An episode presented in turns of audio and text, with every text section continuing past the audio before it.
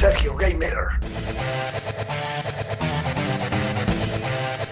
Videojuegos a la carta.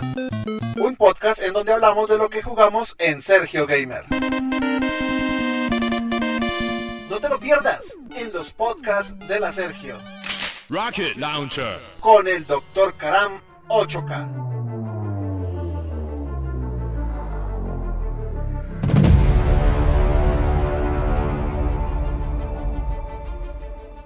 Hola a todos, bienvenidos a un nuevo podcast de videojuegos a la carta.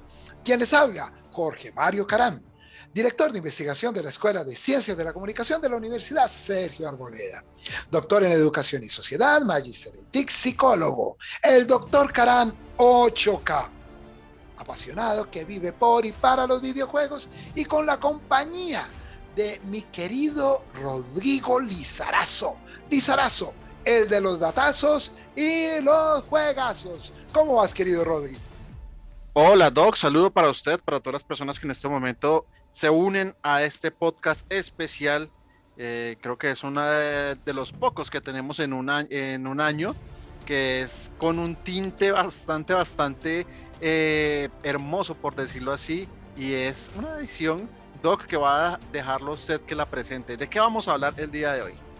Así es, mi querido Rodri. Muchísima emoción porque vamos a hablar de un evento que el año pasado no tuvo lugar, eh, que vislumbró tal vez su peor momento. Y este año renace cual ave fénix de sus cenizas. Me refiero al Electronic Entertainment Experience, el E3, que antes se llamaba Electronic Entertainment Event, solo que ahora pues ha pasado a tener un formato digital, pues por las condiciones de la pandemia, quién sabe el otro año cómo será, pero lo cierto es que hubo E3, ha sido intenso, ha sido muy llamativo, con muchísimas noticias, de modo tal que vamos a compartir dos podcasts para hablar de este E3. En este primer podcast vamos a contar hacer como un amplio panorama de todo lo que se vio y lo, y lo que se vivió en el evento. ¿Cómo te parece eso, mi querido Rodri? Listo, Doc. Qué mejor usted para que nos dé todo ese panorama, todas las sorpresas, mejor dicho, todo, todo al, al pie de la letra, Doc. Así es, querido Rodri. Estamos hablando de un evento que ha tenido unas jornadas intensas, maravillosas, llenas de información, incluso con noticias que empezaron a darse previamente a través de un evento llamado el Summer Game Fest, en donde se presentó el The Ring y otros títulos que posteriormente en el E3 han tenido su cabida. Pero comencemos con el evento formal que daría su inicio el sábado para concluir el día martes, sábado 12 de junio hasta el martes 15 de junio. Comenzamos el 12 de junio con unos eventos mm, de apertura, consideraría yo, dignos, interesantes, por parte de Ubisoft. Ubisoft hizo la primera presentación en forma del evento y volvió con sus grandes apuestas, como lo es el poderosísimo Far Cry 6. Eh, un juego de verdad que desde ya promete ser el posiblemente uno de los juegos del año, mi querido Rodri. ¿Cómo te parece?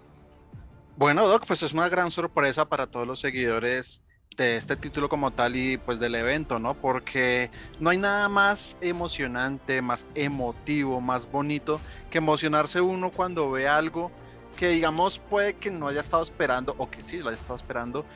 Y esa emoción es como cuando uno mete un gol en un partido de fútbol, ¿no? Exactamente, realmente creo yo que, que ha sido interesante lo revelado y en ese sentido Ubisoft tomó el primer relevo eh, mostrando, hizo una cosa muy interesante Ubisoft y es que en el show previo nos mostró su potencial técnico. Eh, fue casi una hora en donde lo que hacíamos era hacer una especie de recorrido a través de los mundos de Valhalla, de los mundos de Watchdog, eh, en esos mundos abiertos, mostrando realmente el potencial que tienen los juegos de Ubisoft. Y, bueno, quedó un buen sabor de boca con lo que nos entregó Ubisoft en un primer día que quizás eh, no, nos dejaba ver que este evento iba por todo, por todo lo alto, mi querido Rodri, Y bueno, considero que, que, es uno de los eventos que, si bien tal vez no haya sido el, el mejor evento, pues mm, sí tuvo, tuvo bastante, bastante evento divertido. Continuaríamos con una conferencia de Gearbox que se centró más en un único juego. Y mira que estas conferencias centradas en un único juego no estuvieron tan redondas, para ser sincero, por no decir que estuvieron flojas, porque mostraban más bien poco gameplay. Para estar concentrado en un solo juego, se dedicaba más, era dar comentarios de los juegos, y creo que eso, eso no, no sentó tan bien, a mi juicio. O sea, pudo haberse dado algo más, más atractivo, tal vez, no, no, no, no sé. Creo que ahí sí nos quedaron nos quedaron a, deber, ¿sí? Sin que haya sido algo, digamos, eh, triste. Ahora bien, quiero mencionar dos cosas extras. Uno, Mario más Rabbit 2. Nintendo y Ubisoft aliados nuevamente, una de las grandes noticias. Con juegos que yo sé, Rodri, a ti no es que te motive mucho, ¿no?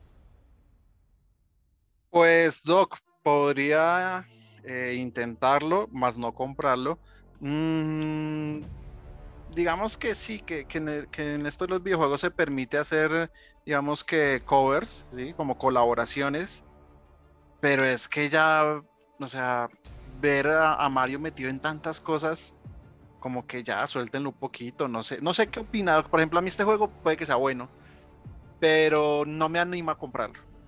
Yo considero que es un juego que es curioso porque es un juego de nicho dentro de otro nicho. Eh, es una manera de mostrar los juegos de estrategia tipo XCOM, que son muy interesantes, pero que gustan a una población muy selecta en un juego para niños. Entonces la tiene difícil. ¿Qué se supone, digamos, como garante de éxito que la anterior entrega le fue muy bien y que en esta ocasión lo que se ha mostrado deja intuir que estamos ante un juego aún más dinámico, con mucha mayor acción y con gráficos incluso mucho más, mmm, llamémoslo, para decirlo en palabras como, como directas, como si los muñequitos se vean más grandes, se vieran más grandes. Y eso hace que la acción esté más directa en la pantalla.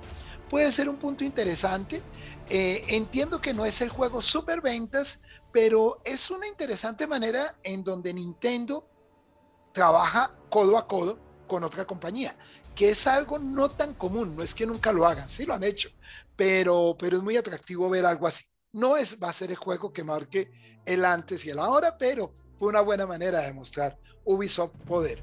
Y el evento se cerró, el de Ubisoft, con la presentación de un nuevo juego de Avatar, eh, que tal vez hubiera sido la súper espectacular noticia, que además tiene muy buen motor gráfico, realmente es el juego grande, eh, pero es que Avatar ya pasaba más de 10 años, entonces no sé si si todavía siga teniendo el mismo atractivo, si todavía la gente diga, wow, quiero hacerme este juego, porque se ve que es una gran apuesta, pero le pasa algo. Curiosamente, hace 10 años, el juego de Avatar, que también sorprendía por un apartado visual enorme, tampoco se volvió el juego súper elocuente, en virtud a que la película era la que llevaba todo el protagonismo. No sé qué opinarías de ello, mi querido Rodri. Pues Doc, sí, estamos de acuerdo. Hay algo que se llama pues eh, la nostalgia en todo este tipo de juegos y contenido y entretenimiento digital. Pero digamos que Avatar sí es una muy buena película, pero para hacerle un juego, tanto tiempo que ha pasado, ya digamos que hay una generación que pues sí habrá podido ver la película, no estará muy familiarizada. Entonces, creo que este tipo de juegos eh, quedan perfectos si hubo una película o si hay una serie eh, más o menos cerca, ¿no? Pero apelar de pronto al nombre y a lo que uno pueda encontrar en internet, como fueron los premios, eh, todo el fenómeno que fue, yo creo que es más complicado. No sé usted qué opina. No, estoy de acuerdo creo que eso es lo que, digamos, no es un lunar, pero es como, creo que le están poniendo una expectativa grande a algo que quizás no llegue a ser tan redondo. Ojalá y me equivoque y estemos ante un juego de esos que marca época. Finalmente decir de Ubisoft que lamentamos que no se dijo por ningún lado nada de Beyond Gone Unable, que era un juego que había prometido formas, pero que todo apunta que quedó como proyecto cancelado. Parece que por escándalos de sus desarrolladores, de sus directores. vamos a ver, pero muy mal presagio con ese título. Continuamos posteriormente, Rodrigo, con la que considero fue la mejor conferencia de todo el E3, que es la de Microsoft. Realmente Microsoft hizo una demostración de poder, de fuerza. Mira, es que las cifras lo dicen todo.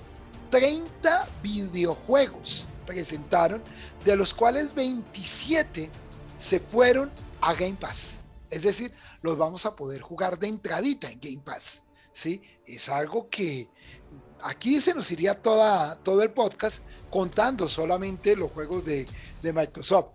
Mm, solamente señalar así como grandes joyas Starfield, que se va a lanzar en exclusiva pues para PC y consolas Xbox.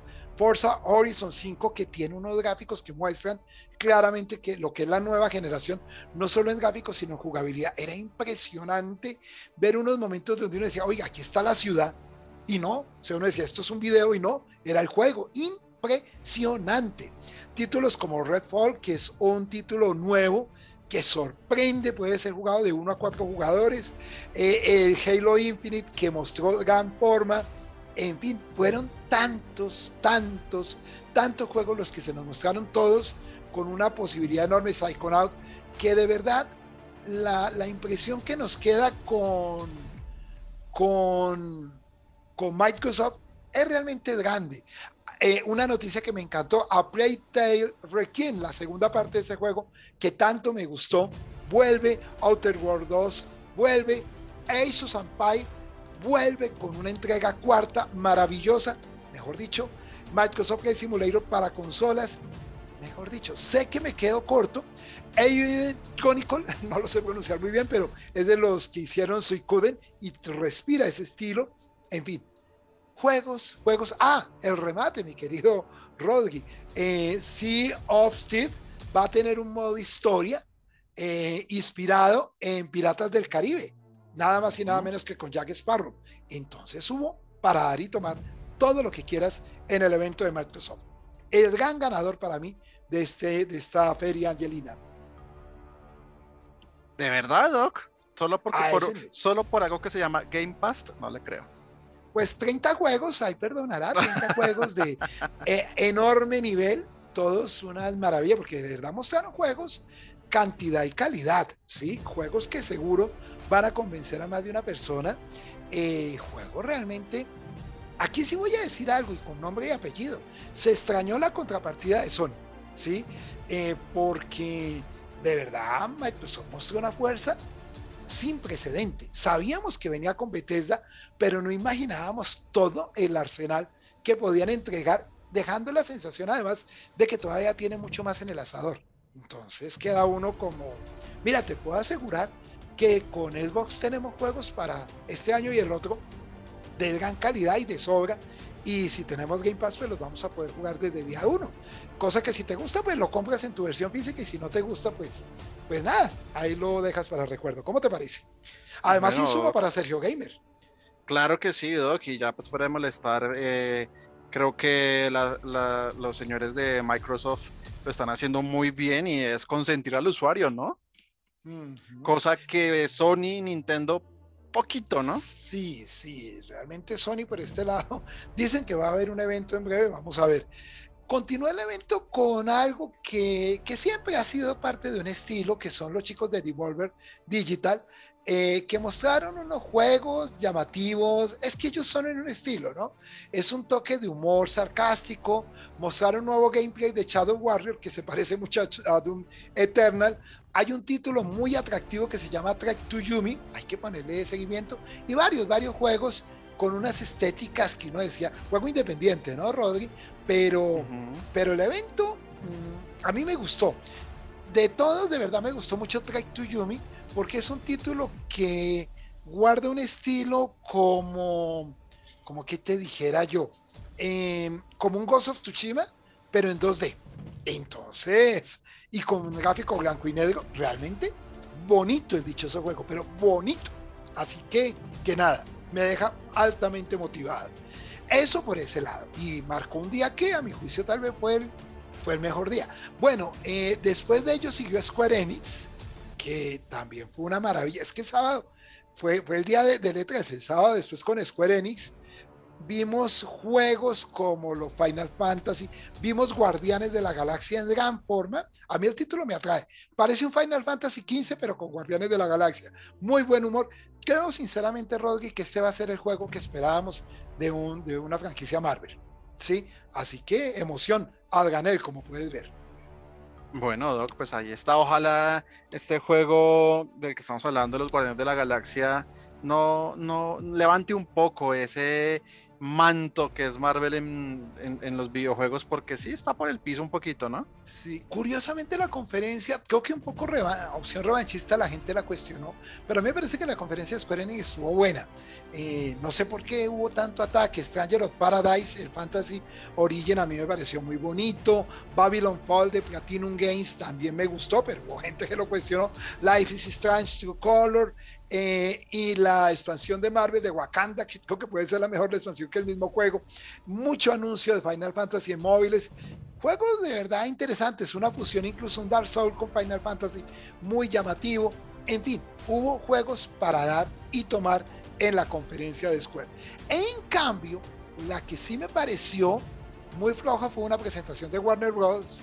con el juego de Blood for Blood. Uy, no, hicieron un bucle con un video cortico y se pusieron a charlar horrible. Eh, continuamos, ese fue un día muy intenso con la conferencia de PC Gaming, que mostró una cantidad de juegos independientes de interesante nivel, muy buena colección de títulos, y se cerró con un evento nuevo llamado Future Game Show, que mostró otra buena cantidad de juegos indie, juegos independientes de primer nivel.